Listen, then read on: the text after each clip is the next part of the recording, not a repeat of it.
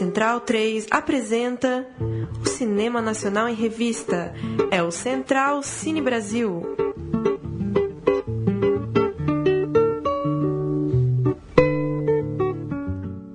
Começou agora mais uma edição do programa Central Cine Brasil, edição de número 68 do programa que fala de cinema nacional aqui na Rádio Central 3. Eu sou Lucas Borges, comigo Paulo Júnior.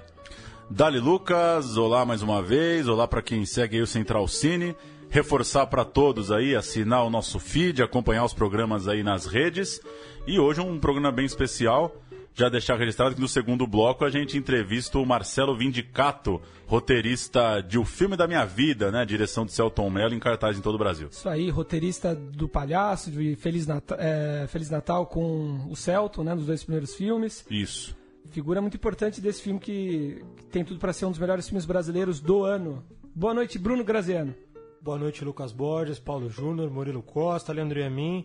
Queria mandar um abraço pro público universitário que infla a nossa audiência. É mesmo? Bom, né? Das universidades de cinema pelo país. Maravilha. E Murilo Costa. Boa noite, amigos da Central. E hoje continuamos em cima do filme da minha vida, né? Que acho que marcou bastante aqui, então vale a pena aprofundar o papo hoje. Com Antes certeza. da gente seguir, só registrar, né? A, fica o nossa homenagem, um programa dedicado aí ao Paulo Silvino, humorista de 78 anos, lutava contra um câncer, morreu nessa quinta-feira, dia 17 de agosto. Ele que no cinema fez um edifício chamado 200, Com a Cama na Cabeça, O Rei da Pilantragem, Minha Sogra da Polícia e Sherlock de Araque. E que foi um dos pioneiros aí nessa coisa tão comum hoje de sátira da própria televisão, né? O que hoje é, faz aí toda uma, uma geração né, de humoristas, Adnet, é, próprio Gregório do Vivier agora na HBO, né? Ele foi um dos primeiros a trazer esse humor da própria telinha, o Paulo Silvino, que mais recentemente consagrado pela Zorra Total, né? Pelo cara crachá, né? Ele mesmo. É isso.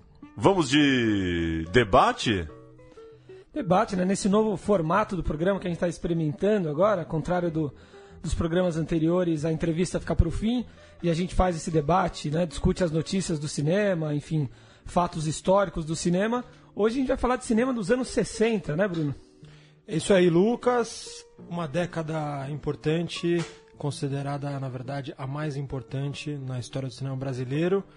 E com essa proposta aqui de, de discussão acerca de um tema, o que, que você trouxe pra gente? Você trouxe uma indicação de um livro? um- Eu peguei um trechinho aqui de um livro do Eduardo Gifone Flórido. Ele escreveu Os Grandes Personagens da História do Cinema Brasileiro 1960, 1969. São 71 perfis de pessoas que se destacaram naquela época, desde de diretor de fotografia até operadores de som, enfim, diversos personagens. Ele escreve aqui, é, abre aspas para Eduardo. Grosso modo, havia três correntes principais nos anos 60: o cinema novo, o marginal da boca do lixo e a nova comédia, representada por Costinha e outros cineastas.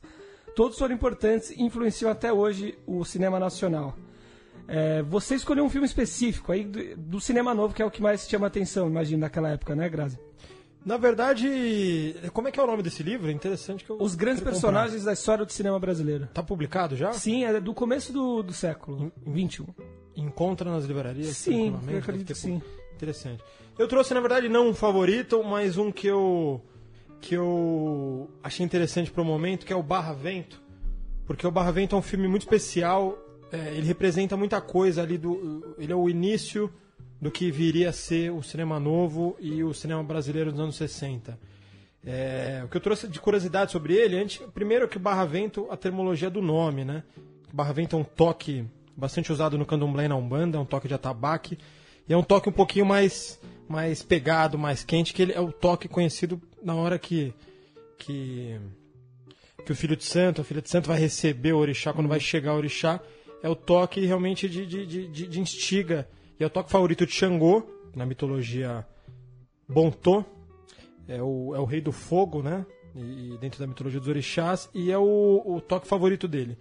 E aí o Barra Vento, que no texto inicial, existe um, uma, na- em sua abertura, tem um textinho que o Glauber escreve: Barra Vento é um momento de violência quando as coisas da terra e do mar se transformam, quando no amor, na vida e no meio social ocorrem sábias mudanças. Então ele pegou o nome do filme, que é interessante, Pra, é um filme realmente é um choque. O filme é a chegada do Exu, do personagem do Firmino, vivido pelo Antônio Pitanga, que é o, no caso, o orixada que transporta as notícias más ou ruins e que des- desperta em seus, em seus fiéis, né, em seus adoradores, certa, certa mudança. E o filme é importante porque ele foi lançado em, 1600 em 1962, mas foi filmado em 1959, ou seja, ainda no final do século do- dos anos 60, no momento em que o Brasil estava otimista, Juscelino Kubitschek, modernização, é, é, momento cultural exportador, enfim, ainda não tinha é, golpe militar, então ele foi lançado numa época que não existia cinema, mas que o, que o Brasil, os cineastas estavam otimistas. E por isso que eu trouxe esse filme também em relação a essa época, que eu acho que a gente vai, vai, vai entrar no momento em que, que Barra Ventos vão ser lançados, assim. E é interessante que o Glauber que tinha 20 anos na época, ele na verdade assumiu a produção do filme. E o filme era para ser dirigido pelo Luiz Paulino dos Santos, que teve que se afastar do projeto. E quando ele entrou no filme, ele mudou o roteiro, mudou o elenco, até finalizar e tal. E ele. Ele, ele, quando ele foi lançado, ele, ele ganhou um prêmio muito importante, que é o prêmio de Karlov Vary, na antiga Tchecoslováquia, meses depois do Pagador de Promessa levar Cannes, né? O prêmio inédito, Filho Único. E foi. foi ele, ele também faz parte da trilogia da Fome, junto com Bahia de Todos os Santos, filme de 1960, dirigido pelo Trigueirinho Neto, e A Grande Feira, de 61, dirigido pelo Roberto Pires. Essa trilogia da Fome, que realmente eram filmes ainda não. Não existia o cinema novo, mas já eram filmes com, com buscas por histórias reais e, e dessa fome não só do alimento, mas essa fome de liberdade, de arte, de, de cultura de se expressar. Então ele é um, é um filme que uniu, por exemplo, Dorival Caymmi e Jorge Amado, não no filme em si, mas na promoção do filme, no incentivo ao Glauber a lançar esse filme, nu- numa época que Salvador estava vivendo uma bela época, que, que o, o Paulo Emílio Salles ele, ele, ele caracterizou essa época como a renascença baiana, né? O tropicalismo viria a surgir, né? em Tu- tudo a partir disso, dessa bela época bossa Salvador, nova, né? que, que, que queria protagonismo. E aí eu, eu. Só colocar aqui que o personagem do Firmino, depois de rever o filme, de ler bastante sobre o filme, ele é, na verdade, tido hoje como um alter ego do próprio Glauber, né?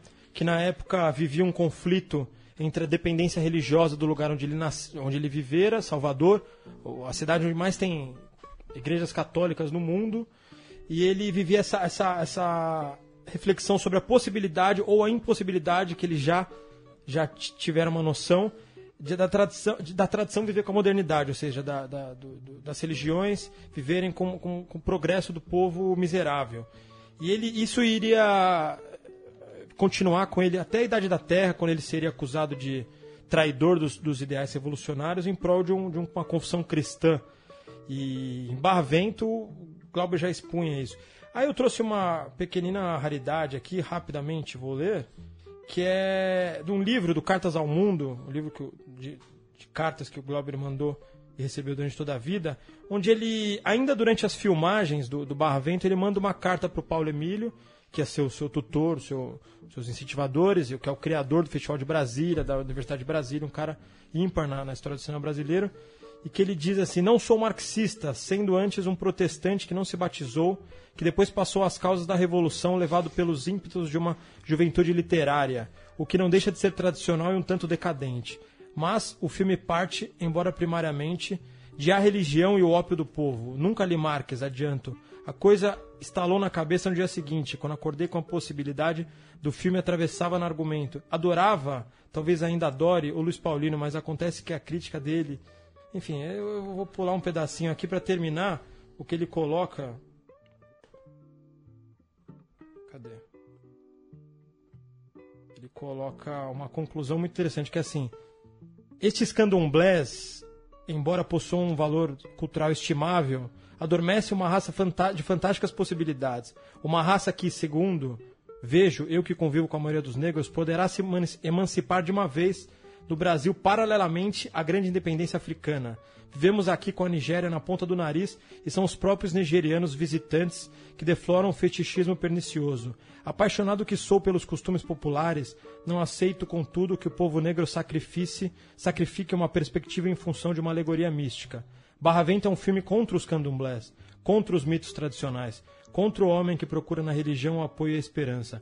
O negro é fantástico no seu ritmo de andar, de falar e amar, mas é detestável até mesmo até mesmo esta antropologia de, de salão que qualifica o negro de excepcional porque é negro, entre, entre aspas. Aí está o racismo. Os negros de Barravento no roteiro que refiçam homens vítimas da condição de negro mas não sobretudo, mas são sobretudo homens, quantos belos, quantos maus, assim o são porque são homens e não raça. É interessante como essa questão de raça era, já era bem latente naquela época, e talvez a gente tenha até andado para trás quanto a isso. Eu acho que já se o filme, o Pitanga fala um pouco sobre isso, como a questão do negro já foi, acho mais debatida, já foi mais explorada pela, pela arte do que hoje em dia. Até, Eu tive né? essa sensação também assistindo Pitanga de que é. a gente deu esse passo para trás, é. porque ali ele ele aparece em personagens que hoje seriam pesados, fortes, nos anos 60. Sim. E depois você vê que durante boa parte dos anos 90 e 2000, ele fez aquele papel meio acessório do Sim. negro na novela, o pai de família. A gente se assusta, né? Porque na nossa cabeça eles estão andando para frente, estão progredindo, mas quanto a isso, parece que não. Mas eu, eu, citei esse trecho aqui que fala de cinema novo, Boca do Lixo e, e da nova comédia, mas o fato é que essa geração de Glauber Rocha, Nelson Pereira dos Santos, Léo Hirschman, Cacá Diegues, no final, quando se pensa em cinema dos anos 60, é, eu acho que é neles que, que o nosso imaginário evoca, né? É difícil é, nesse, em outros no cinema nomes, novo, né? né? Eu trouxe até uma frase aqui que não é nem minha, é do Scorsese, falando sobre o cinema novo e o Glauber Rocha especificamente, né? Abrindo aspas aqui. Eu vi os filmes do cinema novo no Museu da Arte Moderna, em 69 ou 70. Foi uma experiência muito, muito forte. Eu nunca tinha visto aquela combinação de estilos. É, você tem que entender que era um tempo bem diferente. Todo dia, sem exageros, chegava uma nova obra-prima da Itália, da França, do Japão, de vários países. Elas surgiam de toda parte. E de repente, o Dragão da Maldade contra o Santo Guerreiro chega nos cinemas e varre todas elas dali. Então você vê o impacto que tem no Scorsese, um filme brasileiro que nem é o mais falado do Glauber pra gente. Né? É. E Bruno Dias está conosco aqui Bruno também, né? Dias, ah, já pode dar seu boa noite passando aí por alguma dica dos é, anos 60. Eu vi vocês falando muito do Glauber, do cinema novo.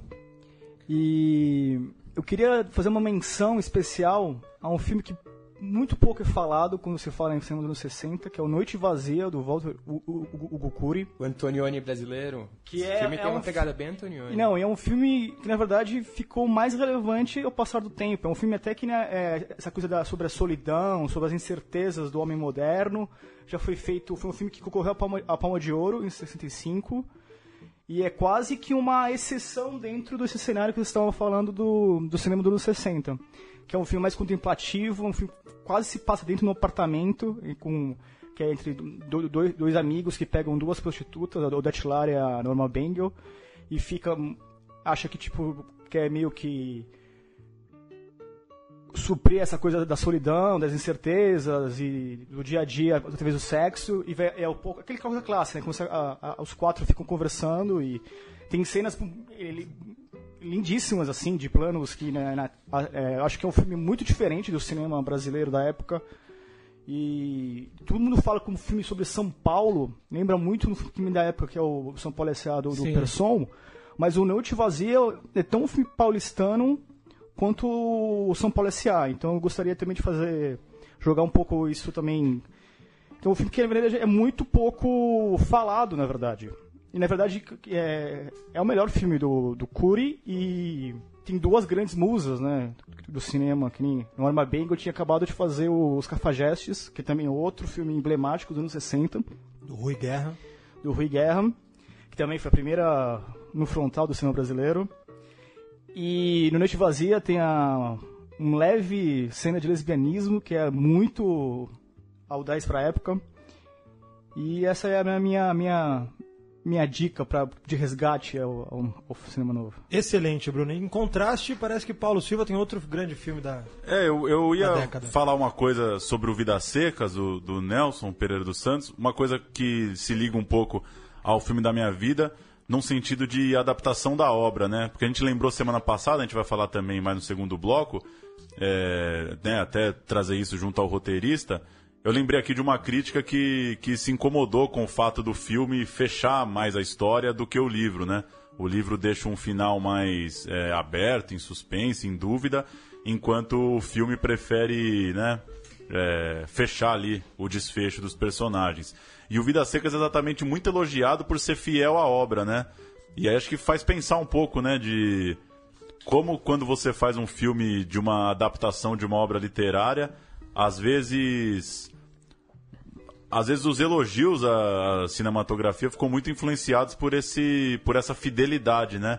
Sendo que no fim das contas, né, perante ao, a história que você vai contar, a fidelidade à obra não muda nada, né? Eu acho que isso, Paulo, é muito relativo ao sucesso da obra, né? Se o livro é muito conhecido, muito famoso, todo mundo elogia o filme quando ele é fiel. É. Quando a obra literária é menos conhecida ou marginal, o filme acaba até sobrepondo a obra original e isso realmente vira um, uma menção menor, né? Então, assim, Vidas Secas era um livro que já tinha quase muito tempo, né? Sim, sim. Então as pessoas conheciam a obra antes de ver o filme. Assim, eu não, eu não, eu não tinha lido o, Pai de Cinema, né? Então, pra mim, eu tenho só referência ao filme. Então, o que vocês acham disso, a questão do... do- é, é sempre a questão, né? O livro é melhor que o filme, né? O pai de cinema que deu origem ao filme da minha vida, né? Eu acho que, então, eu acho que no caso, é, a, a minha, o meu, meu ponto de reflexão é o quanto que o público se apega a isso, entendeu? É, é difícil para as pessoas Acho desapegarem. que pelo né? que Elas você disse do, do tamanho da obra, né? É. Elas não conseguem ver como uma obra à parte, isolada, um filme como filme mesmo. Só nesse caso que o Bruno citou, quando elas não conhecem o livro, né? Daí você tem um pouco mais de campo para trabalhar ali na mente das pessoas. E só uma coisa interessante, tem um, um livro da Darlene Sadler, que é uma biografia né, do Nelson Pereira dos Santos, em que ela lembra uma, uma acusação de um, de, um, de um jornalista, um crítico de cinema, é, na época, que, que disse que o filme ficou pouco tempo no circuito comercial de forma proposital, é, é, né, pressionado pelas distribuidoras estrangeiras que estariam temendo uma certa abertura de uma indústria cinematográfica brasileira mais competitiva. Então existiu também esse, esse debate à época de não vão deixar esse filme muito no cinema porque tem medo de começar, começar é, a surgir outros filmes de tamanho nível, assim. No fim das contas, o Vidas Secas não, acabou não sendo um E sucesso de público nas Paulo, salas. Isso é muito provável, porque ainda mesmo nos 60, muito das salas de cinema eram filiadas aos próprios estúdios. Então quem era dona ou muito parceira das salas de cinema ainda eram grandes distribuidoras e grandes estúdios é, estrangeiros. Para as notícias, então? Só finalizar um, um dado de bilheteria que o Cinema Novo só foi realmente fazer algum barulho de público com Terra em Transe, né? Até então era um- uma, um- uma soma de fracassos. Vamos passar por algumas notícias para a gente seguir debatendo o cinema nacional.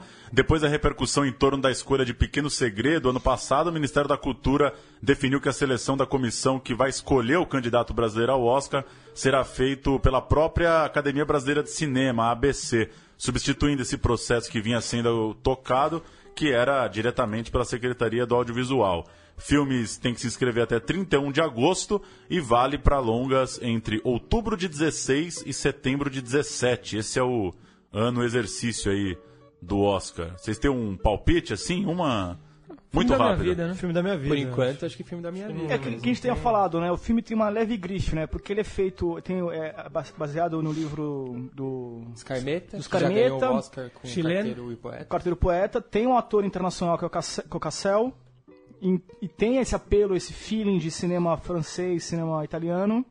É muito provável. Eu só ponho aqui na mesa uma questão agora que, que é- acho, eu acho ótimo, né, a escolha e vir para a Academia Brasileira de Cinema, mas agora vira muito perto com o Grande Prêmio do Cinema Brasileiro, que na verdade também é feito pela própria Academia Brasileira de Cinema. Então vai ter uma O filme que ganha deveria ser o filme que é indicado ao é, Oscar. em, tese, né?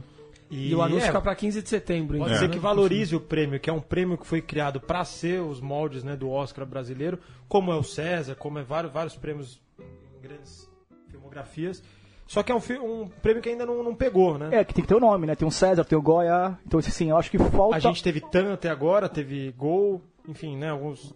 teve no- nome de patrocinadores, É. mas não uma. uma Não, marca, falta não. um nome pro prêmio brasileiro, assim. Eu o... acho que vai vir das mentes de Bruno Dias esse nome. O, o- o Zequinha, sabe?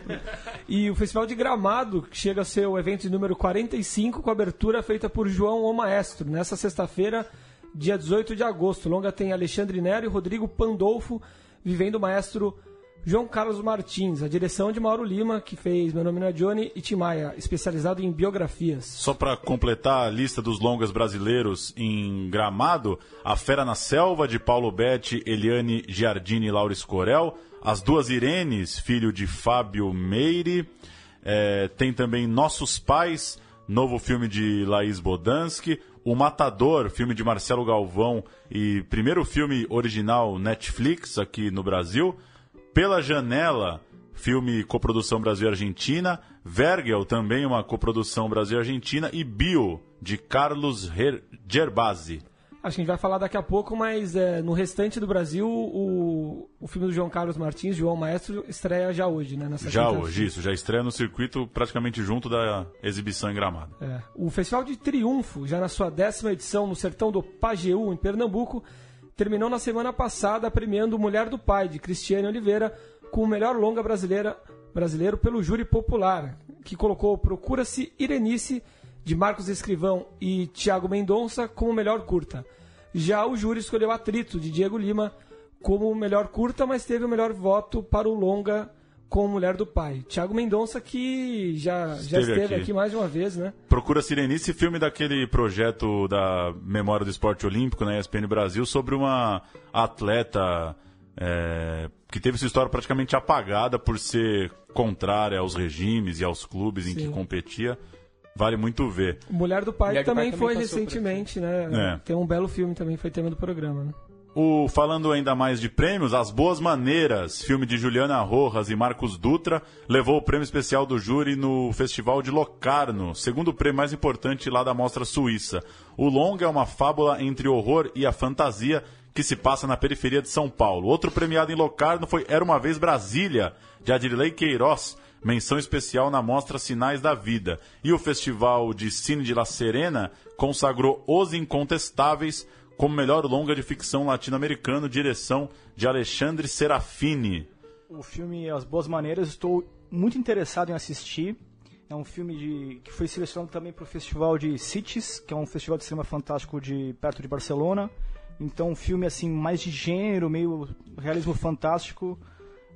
Estou muito interessado em ver esse filme. E? E o Queiroz É, com a já com uma, distopia dele, né? uma carreira muito curta, mas muito representativa já no estrangeiro, né?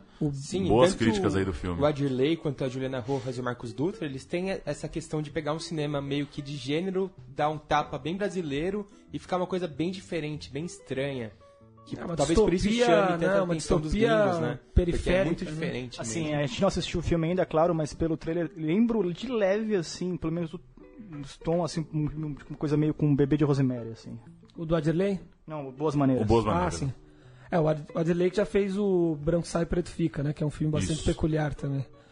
E o filme Gabriel e a Montanha, de Felipe Barbosa, vencedor do Prêmio Revelação na Semana da Crítica em Cannes, tem data para estrear no circuito, 2 de novembro.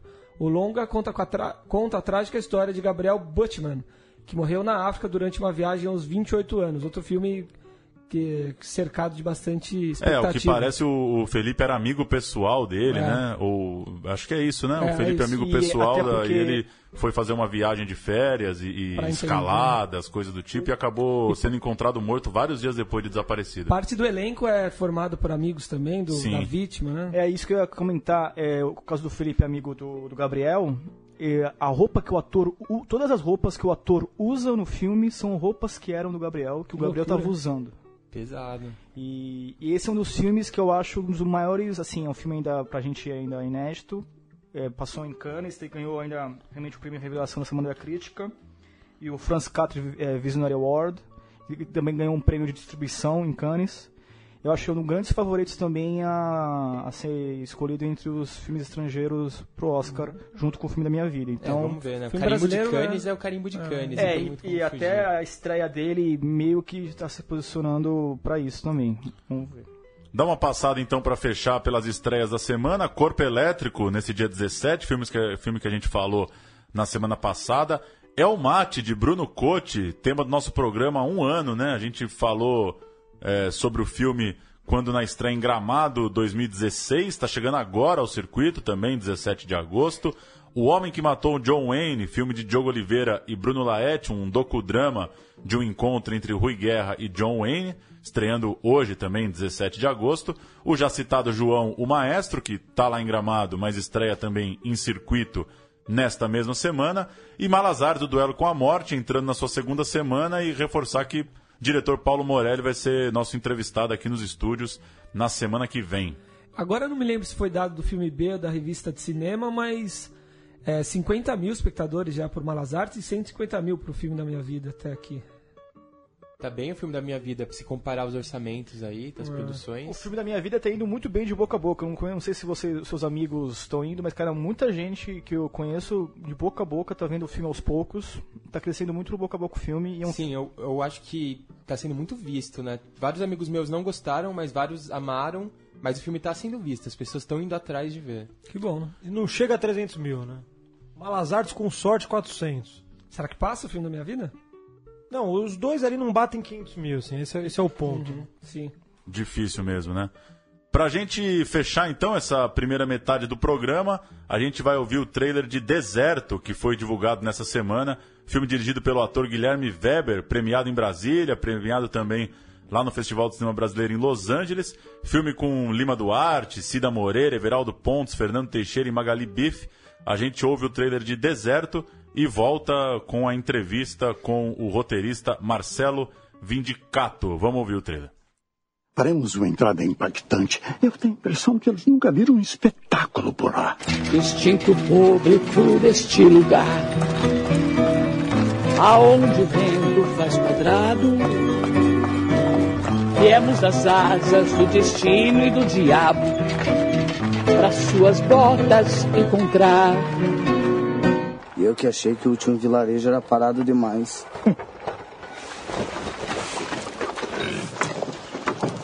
Vamos montar o palco e esperar. Não vai aparecer ninguém, velho. Esse lugar tá é morto. Por que não ficamos aqui? Porque aqui não tem público. Chega de fazer espetáculo pros abutres. Mas você é um artista ou o quê? O milagre! Vamos ver que tem dentro das casas. Ninguém vai entrar na casa de ninguém. Nós viemos fazer um espetáculo, porque nós somos artistas, nós não somos salteadores.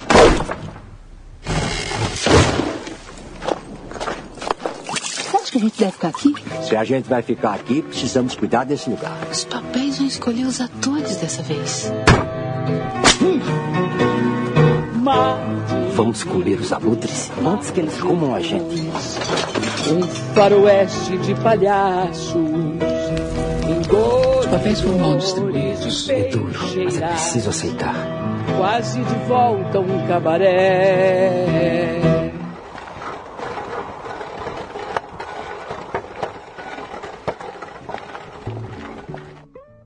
E temos agora ao telefone conosco Marcelo Vindicato, roteirista de O Filme da Minha Vida, filme que já foi motivo de debate eh, na semana passada aqui no nosso programa. Agora temos um integrante da equipe do filme conosco ao telefone. Muito obrigado por nos receber, Marcelo. Que nada, eu que agradeço. Valeu, boa noite para todos. Obrigado. Marcelo, você trabalhou já com o Celton nos dois filmes anteriores que ele dirigiu, né? Feliz Natal e O Palhaço, nessas duas oportunidades como co-roteirista. E agora, é, na- naquelas duas oportunidades também um roteiro original, né? Agora um roteiro adaptado da obra do Scarmeta, né? Um pai de família. É, o Celton, em outras entrevistas, já, já disse que essa questão familiar é sempre muito, muito rica para ele, né? Sempre prende muito ele.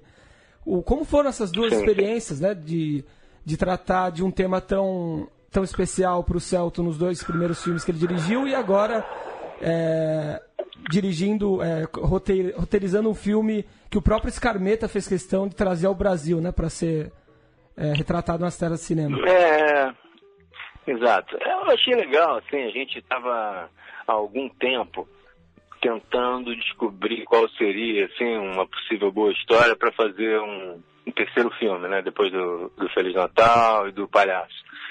Aí o Celton veio com algumas propostas, ó, tem isso, tem aquilo, vamos inventar.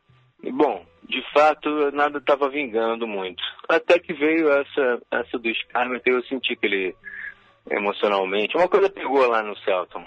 Quando ele veio com a história, ele, ele, falou, pô, pega logo esse livro, é rapidinho, lê, o que, que você acha e tal. A gente já começou a conversar ali. Eu lembro que eu já, parece que já estava trabalhando, sabe? E aí foi rápido, assim, para adaptar. É, trabalho de adaptação é complicado, porque às vezes parece mais fácil se o, se o trabalho, se o livro é pequeno, você tem mais espaço para inventar, mas ao mesmo tempo. Enfim, adaptamos, já demoramos ali um ano e meio brincando, inventando coisas, voltando atrás. Foi, foi, foi legal, foi um bom processo esse do, desse filme. E assim, o assunto família, né, que de fato é o assunto em pauta, acho que está sempre, cara. Não tem muito como. Oi, Marcelo. Dramaturgia, família. Opa. É o Paulo falando. É, também aproveitando um gancho de uma fala do Celton aí na, na, na longa divulgação do filme, eu me marcou uma coisa que ele disse quando perguntaram para ele sobre o filme ter mais ou menos um, um, clima parecido com o clima de O Palhaço. Ele respondeu algo do tipo que nessa adaptação, nesse roteiro, ele considerava que ele estava fazendo um filme um pouco mais ambicioso. É, queria que você tentasse comparar um pouco esses tamanhos, assim. Por que, que você acha que esse filme é mais ambicioso que o Palhaço, se é que você concorda com essa afirmação dele? Eu não sei, cara. Eu acho assim. Talvez em produção, né? Um filme mais caro. Então acaba sendo mais ambicioso. Agora, será o que ele quis atingir? Porque é complicado, entendeu? São muitas variantes, assim, ah, querer, eu quero, eu quero público, eu quero a crítica. Né? Então, nessa batalha aí, a gente vai, vai tentando equilibrar as coisas. Boa noite, Marcelo. Eu queria saber se você já tinha alguma familiaridade com a obra do Scarmeta, né? Porque eu senti, eu não cheguei a ler esse livro específico, mas eu li outros dele e eu senti muito o tom geral das obras dele, né? Essa, esse clima de personagens bem diferentes, uma cidade pequena. Eu também queria saber como foi passar isso para o Brasil. O que, que vocês se preocuparam em fazer para dar um pouquinho a cara, sem perder o lado universal também? Como que vocês trabalharam essa questão? Tentando, assim, ser universal, né? Botar pouca coisa, as referências são bem, assim, pequenas, né? Você aquilo ali não parece muito Brasil, aproveitando aqueles cenários lá do Sul também, que são um pouco diferentes, então já tudo já, já muda um pouco a cara. Então já, sabe, na nossa fantasia, talvez aquilo ali fosse um fosse uma mistura de Chile com o Brasil, ali um lugar que a gente inventou ali em Remanso, sabe? Acaba que não é lugar nenhum, e é um monte de lugar, e é, e é isso aí. Marcelo, em relação ao moral, né? Muita gente colocou, muita gente não, algumas críticas nos textos colocaram como um final ambíguo, um final que não se fecha tão uhum. claramente. E eu queria saber assim, vocês queriam é. colocar alguma moral ali? Queriam realmente bagunçar essa moral? Como é que foi assim? Pensando exatamente, sobretudo no final, né? Porque o filme brinca com, com, com, a piada do final do filme, tem que ver porque é bonito. Bonito com ou sem moral? É, eu não sei direito, eu li até a crítica que eu fiquei. Assim, como. Uma, é difícil falar, cara. Eu não estou muito acostumado a dar entrevista para não falar nenhuma besteira. não falar nenhuma M, entendeu? Mas assim, eu acho que cada um com a sua interpretação. Às vezes a gente escreve o roteiro, reescreve, reescreve, ajeita o diálogo, muda um pouquinho, muda uma intenção, inventa uma cena. E ali no final, é, se, se deixar, se deixar, ele vai ficar mais lindo do que deveria ser. E o que é ser lindo, né? O que é você dar ao público o que ele quer, ou você tem que dar o que você acha certo. Esses papos loucos aí de roteirista, de dramaturgia. E aí acaba que sai uma coisa lá, entendeu? Eu aí, achei cada um muito interpreta curioso. de um jeito, é verdade. Não tenho nada muito fechado, não. Ali eu acho que tá bem fechadinho, cara. É, eu achei muito curioso isso, porque eu achei o final muito fechadinho mesmo. Acho que ele até talvez tenha é. ido muito longe, explicando muito, fechando muito. Só que as duas senhoras que estavam é, na verdade, minha frente, verdade. mais populares, assim, elas acharam aberto o filme. Nossa, não acredito que acabou agora. Ah, tá vendo? Então você vê, é uma questão de interpretação. É complicado mesmo, isso, né? Não, eu como roteirista, ainda confidencio a vocês ainda, assim, eu, eu, vejo um monte de coisa que vocês são críticos, vocês são. Eu sou, eu sou da mesma laia. eu vejo tudo que supostamente está errado. Mas são escolhas que são tomadas e, e, às vezes, cara, eu se eu pudesse, eu explicaria, eu não sei. Às vezes a gente é. O problema de alguns roteiristas que gostam de explicar, que é o meu caso, acho que a maioria, os roteiristas em geral, eles querem tudo amarradinho.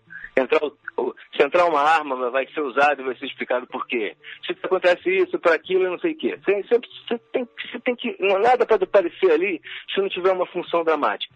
Mas acabam que as coisas mudam, incrivelmente. Você vai escrevendo, vai mudando, e às vezes na filmagem. Vocês estão me ouvindo? Sim, sim, sim. sim. Foi porque deu um barulho de ligação. Ó, alguém me pergunta alguma coisa aí que eu acho que eu tô devagando demais, falando Oi. Marcelo, só para é, os nossos ouvintes e saber um pouco mais do processo Uhum. de um roteirista, você poderia dizer pra gente qual- alguma cena do filme que foi criada exclusivamente pro filme e não- que não tinha no livro do, do Scarmeta? Eu acho até engraçado isso, que você me perguntou, me ocorreu outra coisa, tá? Porque eu vi o Celton dando umas entrevistas, ele dizendo que aquele personagem do maquinista não tem no livro, que ele que inventou, a gente inventou, né? De fato, confunde a cabeça do cara, não é que ele tá dizendo uma, uma outra coisa, mas é porque o personagem sai, o personagem entra, o personagem volta, o personagem volta com outro sentido. Então, é, de fato, o personagem que ele criou, ele criou, mas estava tudo lá já, já tinha lá o maquinista lá do no livro, tá, as coisas estavam todas lá já. E assim, é, o processo de adaptação, né, dependendo, se, se- nesse caso adaptar, você pesquisa o máximo que puder e, e, e tenta fazer daquela história sempre fazer alguma coisa nova. Eu costumo dizer uma besteira, mas eu vou repetir aqui para vocês, que de um livro ruim um romance ruim, é mais fácil escrever um roteiro bom. Você vê os filmes, né? Pô, tem vários livros maravilhosos que viram filmes fracos. E ao contrário, acontece muito. De um livro que não era nada, sai um filme incrível, porque né? tem uma lógica nisso. Agora, esse livro, e na nossa adaptação, acho que deu mais ou menos elas por elas. E eu não sei, porque eu também estou muito comprometido já com o negócio. Eu já não enxergo mais como um espectador comum, né? Mas tá legal, assim, eu tenho, eu tenho orgulho do, do trabalho. Acho que ficou legal, ficou muito bem feito lá, o pessoal. Poxa, eu tive lá nas filmagens, né? O roteirista é meio. Ele não é muito da equipe de filmagem. É um cara assim, meio de fora. Todo mundo olha. E eu tive umas experiências, principalmente no Feliz Natal, que o Feliz Natal, o roteiro não foi muito respeitado. Então eu ainda era zoado no, no set de filmagem. E olha lá, mudamos a tua cena, hahaha. Aí eu pensei, poxa, mas é isso que é ser roteirista no, de cinema? Mas depois eu fui aprendendo e vendo as coisas e tal, e, e vi muita coisa. Mas nesse caso, nessa adaptação do Scarlet, assim, se inventou-se alguma coisa extra que a gente fez só pro filme. Poxa, acho que a Acho que só aquela mudança no personagem do, do Paco, que eu nem lembro, acho que o original é Christian, que é o personagem que o próprio Celton fez, que aquele era só um amigão, assim, eu acho que ele foi, a gente, a gente, é, transformou ele num vilãozinho, assim, num cara mais escroto. Mas isso Eu acho legal. Mas um vilãozinho, de certa forma, não tão vilão, né? Porque talvez na mente dele ele estivesse fazendo a melhor coisa pra família ali, né? Talvez ele estivesse pensando É, que ele seria um cara, bom é- pai, ia dar um jeito na família. É, e também é, é tanta coisa, cara, tanta coisa. Eu, eu juro pra vocês, eu gostaria de, de ainda ter alguma noção desses personagens e tal, porque a gente viaja muito, né? Você pega aquele livro, aquele romancezinho, e, e, e lê, lê, lê, lê, lê, inventa, inventa, inventa, inventa, escreve, escreve, adapta e vai, vai, vai, vai. Aquilo, tantas vezes é feito isso, até se transformar num, num, num, num roteiro que vai entrar uma equipe de filmagem, entra lá um monte de gente fazendo um monte de coisa. Nossa, é impressionante. E quanto, Eu acho que está preservado, está tudo legal, tudo e quanto à participação do Scarmeta, o Scarmeta, qual, é- qual- o quão grande foi a, a influência dele e a participação dele do- durante a filmagem, durante a criação do roteiro também? Não, não muito grande, mas muito boa. Porque o Celton ele dialoga muito, ele tem muitas pessoas que ele confia, poucas pessoas que ele confia. E no Scarmet eu vi que ele confiou logo, ele porque há uma tendência do- de, de criar-se um problema entre o autor original e do adaptador que vai é, deturpar aquela obra. Mas não aconteceu isso com eles. O, o é muito figura, muito aberto. Então ele deu mais força. Sim, apontou algumas coisas, deu umas notas que, que ele achava que a gente estava fazendo errado. Com certeza ele fez isso. Ele falou, aqui, aqui, aqui, acho que vocês estão vacilando. E aqui, aqui, aqui, achei muito legal, assim, coisas que a gente propôs e tal. E também não gostou, então foi legal, mas de qualquer forma o Celton estava confiando nele para poder tomar aquilo como como, uma, um- como boas notas, né? Como uma coisa de contribuição e não que aquilo virasse um, sei lá, um autor querendo preservar a sua obra. Não, não mexam na minha obra.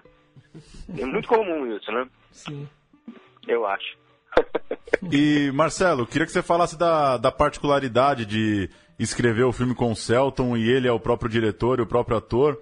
Como que faz pra É, como que faz pra escrever a cena do cara que vai dirigir, vai atuar e escrever junto com ele, né? O próprio personagem que ele vai é, viver.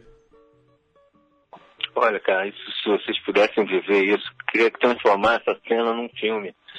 Como é escrever ele tá naquela sala com o Celton? É, na hora que a gente está junto, assim, são poucas as vezes, né? Porque a maioria das vezes a gente trabalha remotamente. Mas quando a gente está junto é muito louco. E esse filme eu tenho uma impressão, às vezes, assim, a gente acaba vendo muito, né, o filme, né, muitas vezes, assim, antes de lançar, e são cortes e tal, e tentando. Bom, fato é que os, o, o escrever e trabalhar com o Celton é, é impressionante. Ele, ele é uma máquina, assim, o cara ele, escreve ali os diálogos, às vezes ele me tirava a cotovelada do, do computador, sai, sai, sai, sai, sai, sai, sai, tipo, fazendo tudo. Então, às vezes eu tenho a impressão que esse filme, por exemplo, esse em especial, às vezes todos aqueles personagens me parecem o Celton falando, o Celton se comportando. É tudo Celton, é, é o Celton. Então, ele deve ter conseguido fazer uma obra muito autoral para eu que estava ali do lado, tô vendo isso, cara. Esse foi especialmente. Acho que se vocês perguntarem para ele, eu não sei se ele vai falar desse jeito, mas ele vai conseguir também. ele botou muita autoria dele ali. Impressionante. Inclusive no- nos diálogos, eu pergunto porque o, o cinema do céu tem tido como um, um, um farol aí dentro do, do, do- do tal cinema popular brasileiro, fazendo filmes que agradem crítica e público, conseguindo números efetivos e críticas efetivas. E aí um dia eu ouvi um comentário, depois de assistir o Palhaço, um comentário muito bom que assim, a lance do Celto é que ele faz filme muito bonito e, e você dá umas risadas no meio. E é o muito bonito, É. acho que, que é, é- é muito em função também da- das escolhas da- de equipe e tal, da preocupação com a cinematografia. Mas tem a coisa de que você sabe que vai ver um filme, um filme do Celton Mello, você não vai ver uma besteira, mas você vai dar umas risadas. Essas risadas, esse, esse, esse alívio cômico, esse, essa- esse drama cômico, essa comédia dramática, vem do roteiro com muita intenção? Eu acho que tem mais intenção ainda no roteiro do que acaba ficando nos filmes. Não tem como muito traduzir isso, tá? Porque muitas coisas são cortadas e, e, e- e, infelizmente, por, sei lá, não sei porquê, não, não sei por que razão, mas há, há um, um desfavorecimento do alívio cômico, das piadas, da parte mais engraçada, para favorecer uma parte mais dramática e tal. Nessa tentativa de equilibrar aí, né? Pô, estamos tentando equilibrar. Tenta equilibrar um- o que é drama, o que é tragédia, o que é comédia, para ver se agrada. Ao mesmo tempo, nessa tentativa de vai para lá, vem para cá, vai, acaba se perdendo, que é o que eu estou reclamando aqui, na verdade, é que tem pouca piada nesses filmes, tinha que ter mais. Se tem aí umas 10 piadas ao máximo no, no, no filme da minha vida, deve ter umas 10, 15, que tivesse 25. Sei lá. E mais, um, e, um- e um- e mais uns 15 minutos de desenvolvimento para fazer uma narrativa ali que faltou. É isso aí, isso então é. Então, a- até você tá falando um pouco sobre isso, mas é uma coisa engraçada, né? Como o roteiro, ele passa por várias mãos mesmo, passa por um trabalho anterior, posterior, de Nossa. montagem, no set mesmo as pessoas mexem. Às vezes o texto é o mesmo, a intenção do ator acaba sendo outra. Então, a gente tá de sentindo um tudo. pouco em você essa questão do das pessoas estarem mexendo na sua obra. promiscuidade né? com Promiscu- É, exatamente, a promiscuidade do roteiro. É, pois é. Ah, ainda bem que eu encarei bem isso, entendeu? Eu, eu entendi que, que, que isso acontece que, e que a gente, se você lutar contra, você não fica nesse, nesse meio. Dois, não fica, e se ficar vai ficar infeliz. Então é melhor é, entender que aquilo ali também pode ser bom, né? É difícil. Às vezes você pensa, pô, mas como que pode? Tanta manipulação, mas não vai dar certo. Afinal, não, dá sim. Pode vir a dar, pode dar. Eu pretendo ainda fazer outras coisas aí legais com o Celton também, porque, enfim, a gente quer fazer sempre mais e mais. Eu não sei como é que está o público do filme da minha vida, não deve estar muito legal. E não tem nada ainda muito bem. Mas Vamos ver aí, também não é tão importante num momento como esse, a quantidade de público não é, não é importante. Eu estou falando, o produtor deve estar querendo me matar. Pô. Ô Marcelo, pegando essa ligação não, que você fez, é, como que você vê o espaço, a função do roteirista no mercado brasileiro? No, no geral mesmo, não uma experiência Olha, própria, mas de colegas e. Uhum. Ah, cara, eu sim, eu sou muito eu sou muito solitário, eu não, eu não, não ando muito em banda, assim, com os roteiristas, nós, os roteiristas. Um pouco é legal que eu não sou corporativista, um pouco é ruim que eu também não estou muito, estou muito inserido. Mas o que eu acho, assim, é que o roteirista, ele, no Brasil, ele é muito criticado, né? Nós não temos, nós não temos, assim, temos poucos exemplos de roteiristas de sucesso que já ganharam prêmios, que são legais e que todo mundo gosta, que, poxa, roteiro, esse roteiro, roteiro está na mão desse roteirista, ah, então vai ficar legal. Não tem muito isso. Ainda não temos ainda, a gente está criando. Então a gente está aprendendo junto aí, estamos dando cabeçada. É, uma nova geração que vai vir, que está vindo aí, já vai vir tendo estudado para ser roteirista, que eu eu, por exemplo, não. Eu, tá, tudo bem, eu sempre fui das artes. comecei na música, passei pelas artes cênicas, lá no teatro eu entendi a dramaturgia, vi que tinha aquela, aquela coisa, né? Aí eu já tinha aquilo natural e não sabia, então eu fui por aí. Mas hum, tô, tô, tô, esperando mais e melhores oportunidades de roteiros, porque o roteirista ele não tem muito poder, porque não é produtor. À medida que tem um showrunner, tá, no mercado aqui nós temos a Globo, que o autor de novela é super importante né, valorizadíssimo. E à medida que, que as coisas vão mudando para as séries e coisas que vão ter os seus autores, também vai melhorar muito a posição do roteirista enquanto ele se torne também produtor, que ele seja dono. Né? Se for só um roteirista, a gente vai, vai ficar gramando aí. Ô Marcelo, então, para fechar, você poderia dizer uma cena sua favorita do filme da minha vida, uma, uma cena que te comoveu vendo o filme realmente uhum. é, na tela, só para ter um destaque. Pergunta é difícil, tá? Pergunta é Mas difícil, porque momento... às vezes quando a gente quando você faz um filme, quando você vê uma, as cenas e tal, às vezes você se comove por outras coisas que não aquelas que o, que o roteiro foi escrito para te comover. Porque ali é uma, o roteiro é uma, uma engenharia, uma arquitetura para o público. Enquanto que eu já não posso mais ver como público, tem mais condição. Então, eu sei lá, me emociono com puxa vida, só, só me lembro de, dos planos, assim, então eu vou, eu vou dizer, me, me emociono com a trilha sonora e a fotografia do filme. Assim, indefinidamente, as músicas, tem umas até que não entraram no filme, que tinham sido, que a gente usava como referência, então as músicas tocam muito. Gosto muito desse garoto, o, o, o Johnny, só o rosto dele, assim, ali, flanando ali, né? Eu acho que é a cena, talvez, de abertura do filme não tenho certeza se é abertura ou um terceiro ou quarto plano ali, bem fechado no rosto dele. E... É, é onde, tem, onde tem uma narraçãozinha ali que explica um pouquinho. Sim. E Marcelo, uma última da minha parte também, você falou essa coisa das piadas e aí você fez o roteiro também de Os Penetras, né? Que é o filme do Andrucha. É... E aí, qual que, qual que é a qual que é a diferença? Um filme que tem uma pegada mais comercial e, e, e, que é uma comédia de fato, né? Nesse, em tese, você, pode, você pode abusar das piadas. Pois é, mas veja como são as coisas, tá? Não, ninguém fala que eu falei isso. Mas aí fui lá trabalhar com o Andrucho, um outro cineasta, também capricorniano, igual o Celton. E ele vinha de outros projetos, assim, era o primeiro filme que ele foi fazer, assim, vou fazer um filme para dar público sei lá, o Andrucha tinha feito Casa de Areia. Ele até tentou um lá fora. Bom, enfim, o Andrucha todo mundo conhece. Aí ele ainda tinha pudores. Me entendam. Os comediantes ali muito bons, o o, Edu, o Marcelo. Poxa, aquele filme era para ser muito mais engraçado.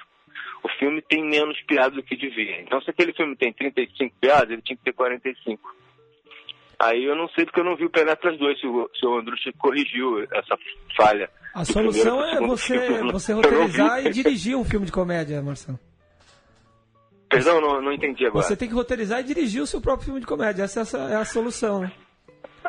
A verdade seria, né, cara?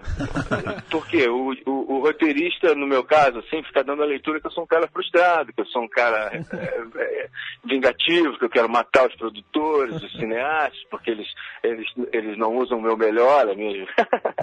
não, gente, eu não tenho condição de dirigir nada, assim, é uma vergonha. Eu tinha, assim, eu, eu deveria fazer isso, mas eu fico só escrevendo, inventando e e tem as pessoas que são ativas e vão lá e fazem, às vezes não, não fazem umas coisas maravilhosas, não fazem outras nem tão maravilhosas assim, mas são as, quem, é, gente que faz, né? Antigamente tinha uma campanha, gente que faz. Eu não sou muito gente que faz, não. Ô Marcelo, qual que, qual que é o grande roteiro brasileiro da história? Ah, cara, vou- não me ocorre outro senão o aclamado Cidade de Deus. Não tem outro. É. Tá aí, É ele. tá aí, é difícil, difícil. Difícil como bater, como né? roteiro é difícil Ah, mas- argumentar. Poxa, mas o roteiro, o roteiro do Cidade de Deus, ele é, ele é picotado. Na verdade, algumas soluções foram encontradas não pelo roteiro, mas é- não me interessa. O que interessa é o resultado do filme. Aí o filme, o roteiro ficou, bom, foi, foi pro Oscar, né? Um filme seríssimo com, Tem alguma chancela com aí. boas piadas também. Também, né? Um filme engraçado também. Porra, É, não, Não tem ali, pra tudo, vamos, vamos, ali a gente tem que esquecer os erros. Ali foi tão legal que, pô, não tem erro nenhum. É um filme perfeito. É isso aí.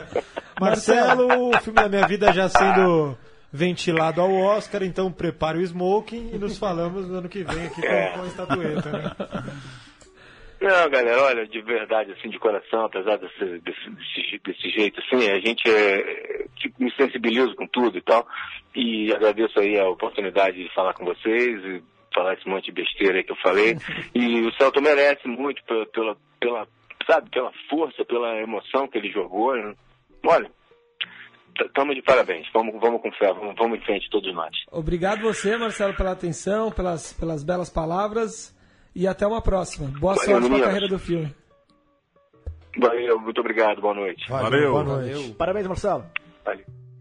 É isso aí, um papo descontraído, Franco, né? franco, muito legal. É interessante ele falar que não dá muita entrevista, né? De fato, as, as assessorias podiam passar os roteiristas um Podiam, pouco né? também, né? É. Já que eles não estão no set, não estão geralmente no dia do lançamento, é. na coletiva, né? Podia pôr o Marcelo pra falar mais aí, né? É, o Mar- no O caso, filme ele- fez a Via Crucis, né? É, Pedro Bial, os programas todos, talk shows Sim. aí da noite. Podia ter botado o Marcelo em alguns lá. porque o- no caso a gente encontrou ele, né, por, por conta própria, assim, né? Valeu, É senhores. Legal ver um pouco o outro lado, né? A gente sempre fala com os diretores É. aqui, ouvir um pouco o roteirista. Com certeza. Isso aí. É isso então, né? Até a próxima. Pedir novamente aí pro pessoal assinar o feed, é importante pra gente ter uma fidelidade aí no programa. Busca aí no teu celular Central Cine Brasil. É isso aí. Boa E noite que- e semana que vem voltamos com Malas Arte. É isso, a É, dica da o semana Morelli é aqui. a pessoa assistir o Malas Artes para curtir nosso papo com o Paulo Morelli. Paulo Morelli presente aqui no estúdio, num bate-papo quente. E queria dizer, falando nos anos 60, retomando, assistam A Falecida, dirigido pelo Leon Hirschman, cujo roteirista é ninguém mais, ninguém menos que Eduardo Coutinho. Valeu! Abraço.